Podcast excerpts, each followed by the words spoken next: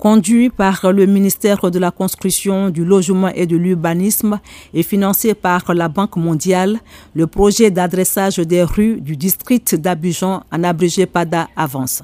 Cependant, quand il s'agit de garder les noms coloniaux que portent les rues ou les rues baptisées, les avis sont partagés. Certaines personnes souhaitent voir enfin les rues les places et bâtiments publics porter les noms d'illustres personnalités de la Côte d'Ivoire ou de l'Afrique. Ces boulevards-là devraient en quelque sorte s'adapter à nos, nos, réalités, à nos appellations, pour que la population puisse s'imprégner et puis en savoir plus.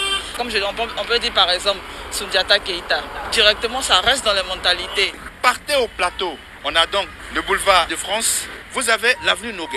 L'avenue Marchand, c'est encore au plateau. Pas un seul Ivoirien. Voilà, le temps colonial est passé. On ne peut pas valoriser les colons plus que nous-mêmes. Nous avons des zéros. On doit utiliser des noms de ces icônes-là. Dans cette quête d'identité ou de retour aux sources, d'autres sont moins radicaux. Bon, les rues qui portent les noms des colonisateurs, c'est pas mauvais de garder l'essence qui est là. C'est un pan de notre histoire. Les effacer, c'est aussi effacer un pan de notre histoire.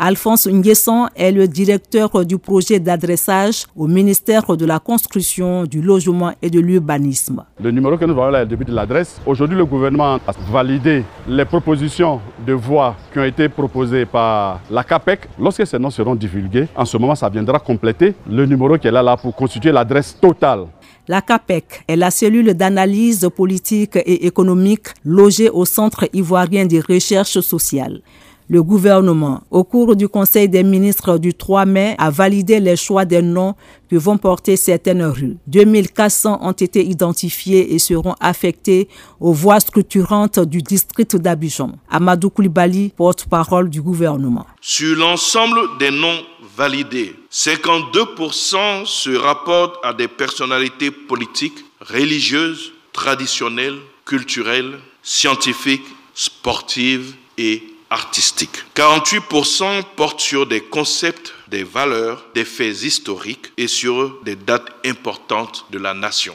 Le processus est déjà en marche sans rompre avec le passé colonial. Après Abidjan, le projet pour rebaptiser les noms des rues va s'étendre à d'autres villes comme Yamsokro, la capitale politique, Boaké, San Pedro, Daloa et Korogo. Delphine Bouise, Abidjan, VOA Afrique.